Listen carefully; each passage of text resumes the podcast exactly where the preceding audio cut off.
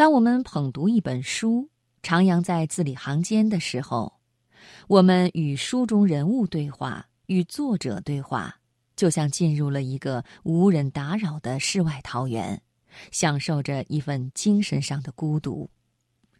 没有精神上的这份孤独，也就谈不上是真正的阅读。今天晚上的读心灵，我们来分享毕淑敏的文章：阅读是一种孤独。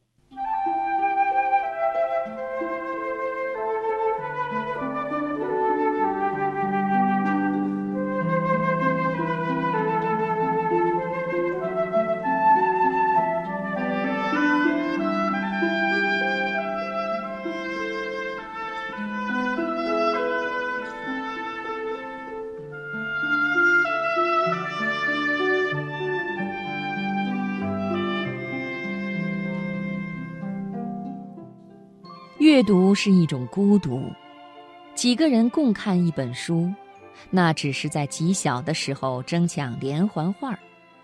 它同看电影、看录像、听音乐会是那样的不同。阅读只是孤灯下的一盏清茶，只可独啜，倾听一个遥远的灵魂对你一个人的窃窃私语。他在不同的时候对不同的人说过同样的话，但你此时只感觉他在为你而歌唱。如果你不听，他也不会恼，只会无声地从书页里渗出悲悯的叹息。你啪的合上书，就把一代先哲幽禁在里面，但忍不住又要打开它，穿越历史的灰尘与他对话。它有些像吃，头脑需嗷嗷待哺，像草原上觅食的狼。人愈是年轻的时候，愈是贪吃。随着年龄的增长，我们吃的渐渐的少了，但要求渐渐的精了。读书也是一样，好的书是人参、燕窝、熊掌。人生若不大快朵颐，岂不白在世上潇洒走过一回？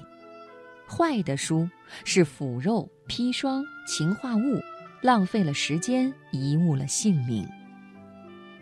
关于读什么书好的问题，要多听老人的意见，他们是有经验的水手，也许在航道的选择上有趋于保守的看法。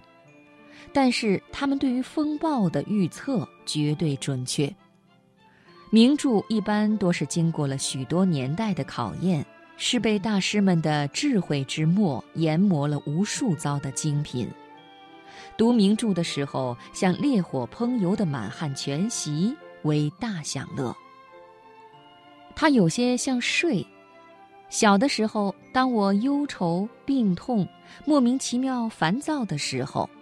妈妈总是摸着我的头说：“去睡吧，睡一觉也许就好了。”睡眠中真的蕴藏着奇妙的物质，起床的时候，我们比躺下时信心倍增。阅读是一种精神的按摩，在书页中，你嗅得见悲剧的泪痕，摸得着喜剧的笑靥，可以看清智者额头的皱纹。不敢触碰勇士鲜血淋淋的窗口。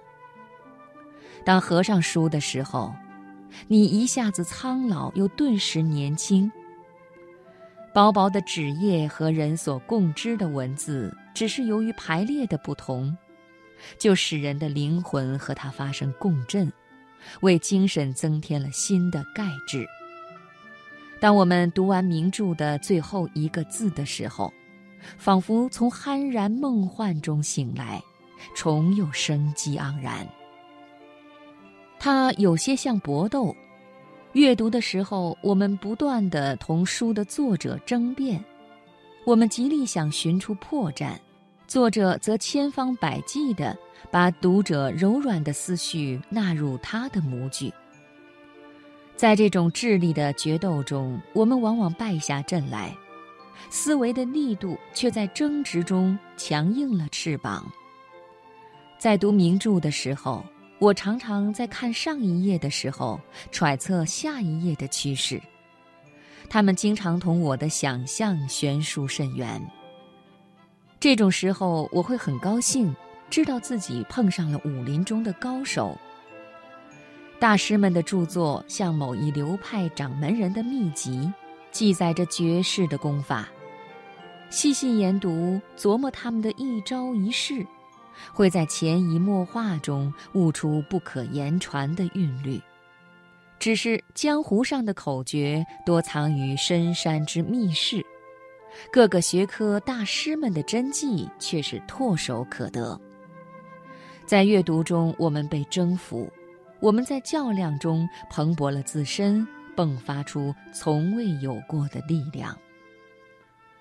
真正的阅读可以发生在喧嚣的人海，也可以在冷峻的沙漠；可以在灯红酒绿的闹市，也可以在月影婆娑的海岛。无论周围有多少双眼睛，无论分贝达到怎样的嘈杂，真正的阅读注定孤独。那是一颗心灵对另一颗心灵单独的锤击，那是已经成仙的老爷爷特地为你讲的故事。